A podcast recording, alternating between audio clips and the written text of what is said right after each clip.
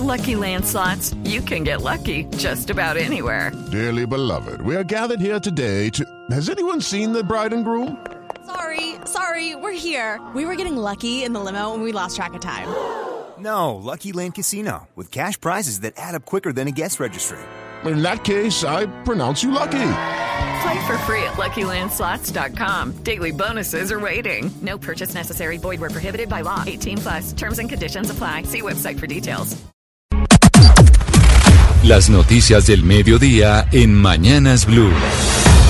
Son las 12 del día en punto y llegan las noticias hasta ahora en Blue Radio para que usted se actualice de lo que está pasando en Colombia y en el mundo.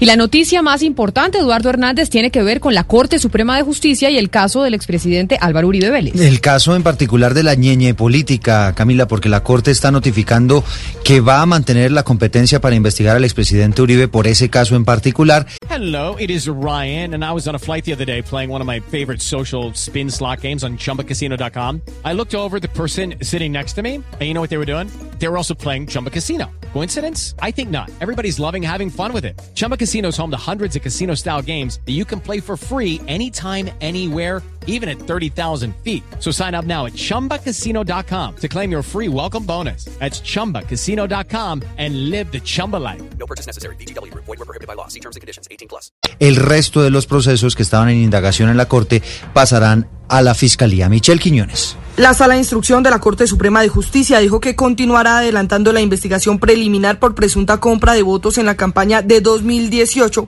porque se le extiende el fuero de congresista al expresidente Álvaro Uribe teniendo en cuenta que en los hechos investigados supuestamente participó activamente una integrante de la Unidad de Trabajo Legislativo, María Claudia Daza. En este caso también se indaga preliminarmente al representante Eduardo Rodríguez a quien la Corte lo escuchará próximamente en versión libre. Así las cosas, entonces la Corte Suprema no suelta la competencia de este caso de la ñeñe política y continuará con toda la investigación porque se extiende el fuero del expresidente como senador pese a su renuncia en el Congreso.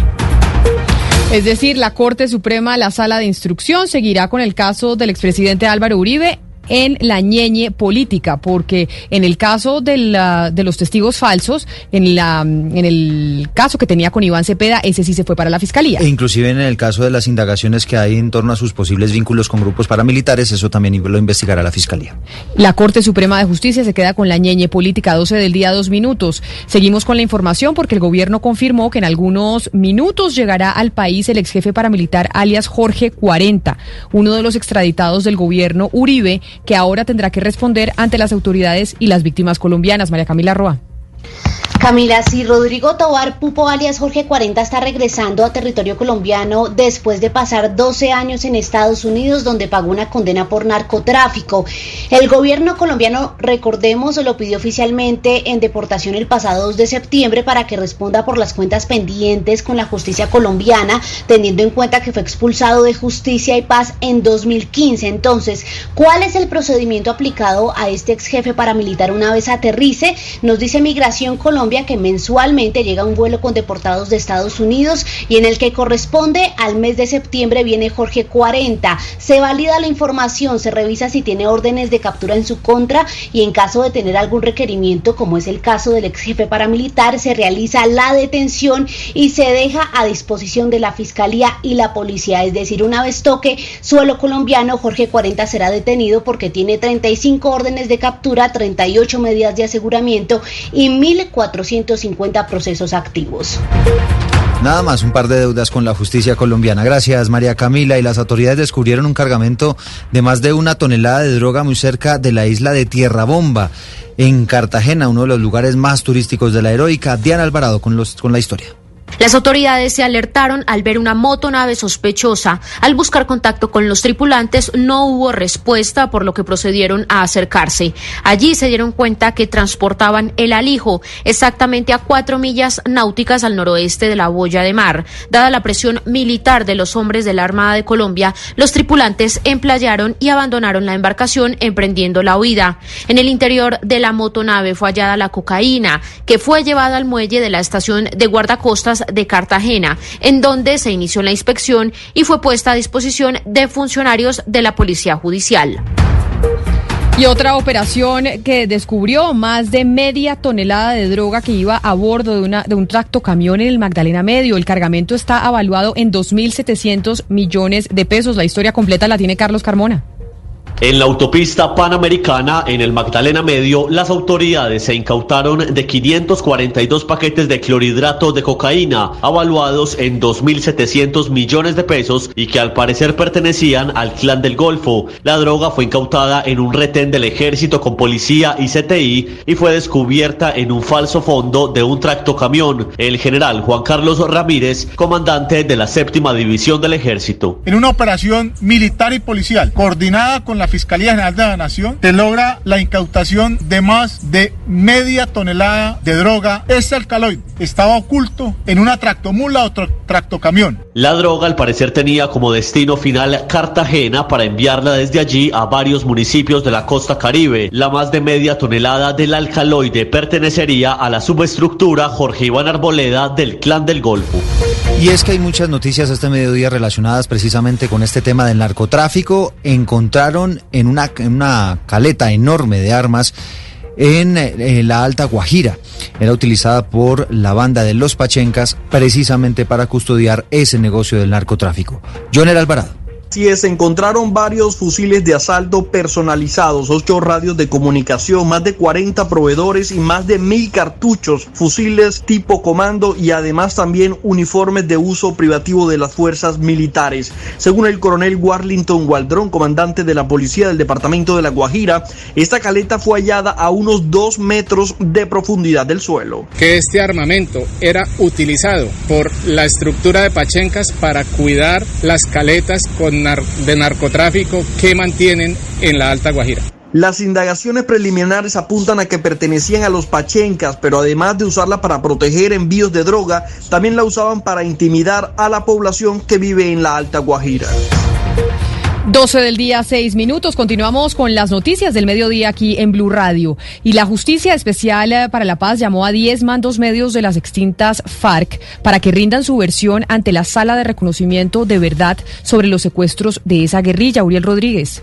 Serán 10 los mandos medios de la antigua guerrilla de las FARC quienes deberán llegar al Tribunal Especial para la Paz a rendir su versión por secuestro. Esto luego de que la JEP analizara observaciones y comentarios que hicieron más de 2.300 víctimas, donde ellos estarían allí mencionados. De igual manera, dice la jurisdicción que se prepara un documento de contrastación de hechos y conductas que corresponden a responsabilidades de la cúpula de la antigua guerrilla. Y otra de las decisiones importantes que tomó la sala de reconocimiento de verdad de la JEP es que se amplía la versión colectiva que ya vienen entregando los miembros por frentes, columnas y bloques.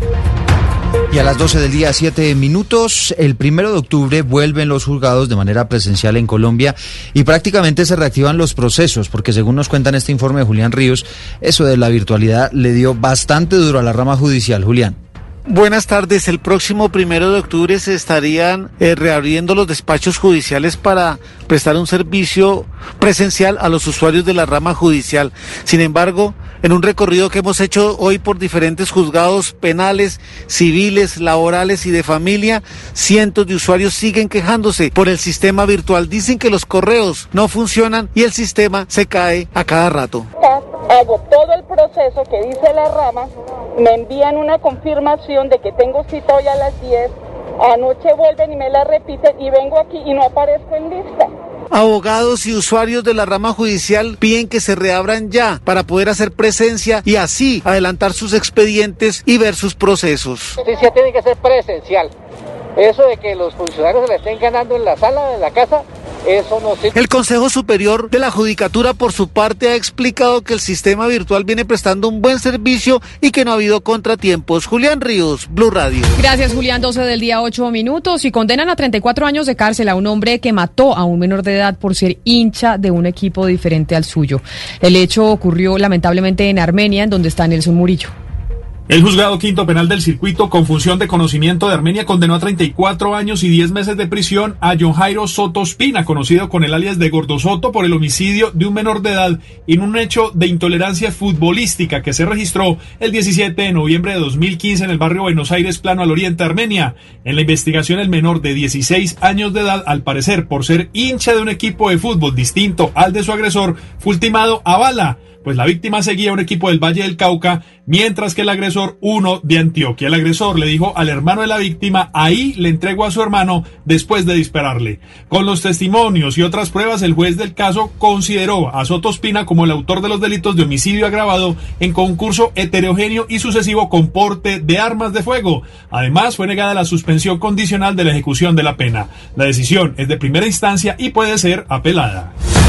12 del día, 10 minutos. ¿Usted se acuerda, Camila, que la semana pasada contamos aquí la historia terrible de un niño que los papás lo dejaban amarradito en Madrid, en Cundinamarca? ¿Se acuerda que capturaron a los papás? Qué horror, sí, señor. Pues le tengo otra parecida. Esta vez en Fundación en Magdalena. Allí la policía capturó a los papás o a una pareja que estaba eh, cuidando a una niña de 8 años. La quemaban con una cuchara caliente en la cara y después se supo que además la golpeaban, la amarraban, mejor dicho. Luis Oñati. El coronel Samir Pava Ávila, comandante de la policía en el Magdalena, señaló que los capturados Yelena Monserrat Rodríguez y Darian Rodríguez, madre y padrastro de la víctima, amarraban a la niña a un árbol y le pegaban con tubos y correas, y por último le quemaron la cara con una cuchara caliente, porque al parecer la menor se fue para la calle. Dos personas, madre y padrastro de una menor de edad la estaban afectando en su salud, en su integridad.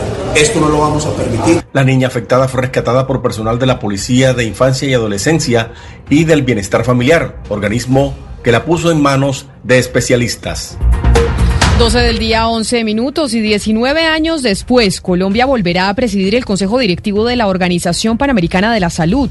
El cargo lo asumirá el ministro Fernando Ruiz. El gobierno ha dicho que es un reconocimiento por la manera como ha enfrentado el COVID-19. Juan David Ríos.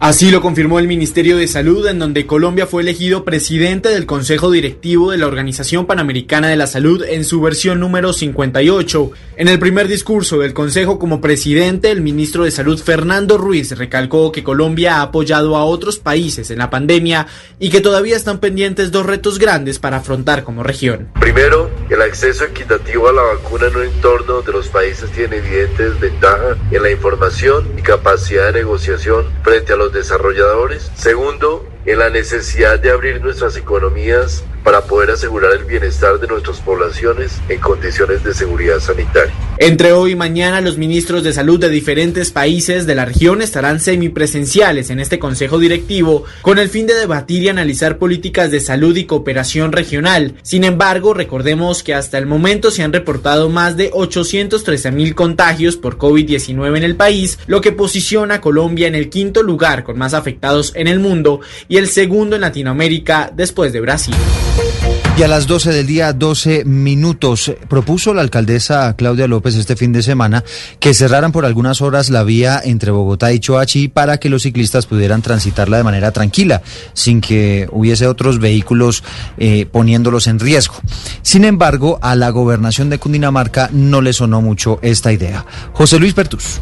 Sí, buenas tardes, pero lo que dice la gobernación de Cundinamarca es que si se realiza este cierre, los productores, agricultores y comerciantes se verían muy afectados por esta vía que comunica a Bogotá con Chuachi. Al respecto, el gobernador de Cundinamarca, Nicolás García. Y particularmente los municipios de Chuachi, Fomeque y Ubaque, no compartimos la propuesta de Bogotá de generar cierres totales durante un número de horas para eh, poder permitir el paso exclusivo de biciusuarios. Tenemos la obligación de proteger a los pequeños productores, a los agricultores que transitan a diario y en esos horarios para llevar productos a Bogotá y el sustento a sus hogares. El gobernador de Cundinamarca manifestó que su departamento y Bogotá deben buscar otras alternativas que beneficien tanto a los comerciantes como a los ciclistas que viajan a Chuachi.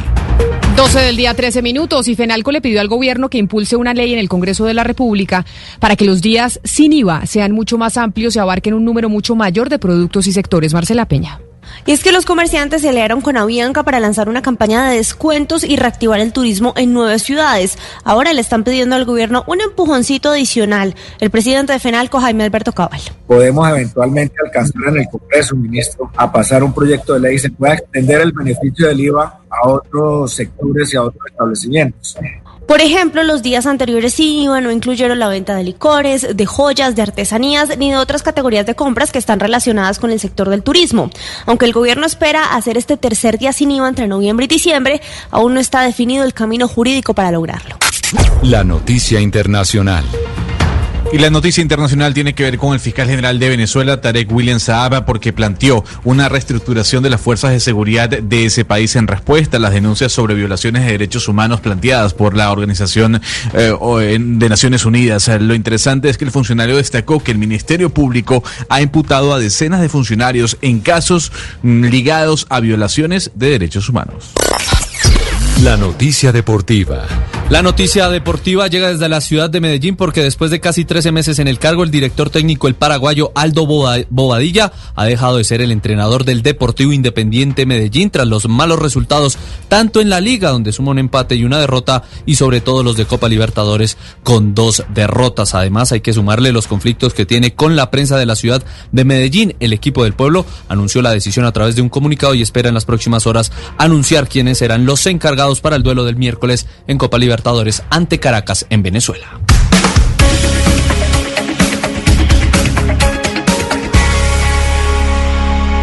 Hello, it is Ryan, and I was on a flight the other day playing one of my favorite social spin slot games on chumbacasino.com. I looked over the person sitting next to me, and you know what they were doing? They were also playing Chumba Casino. Coincidence? I think not. Everybody's loving having fun with it. Chumba Casino is home to hundreds of casino style games that you can play for free anytime, anywhere, even at 30,000 feet. So sign up now at chumbacasino.com to claim your free welcome bonus. That's chumbacasino.com and live the Chumba life. No purchase necessary. DTW, void, were prohibited by law. See terms and conditions 18 plus.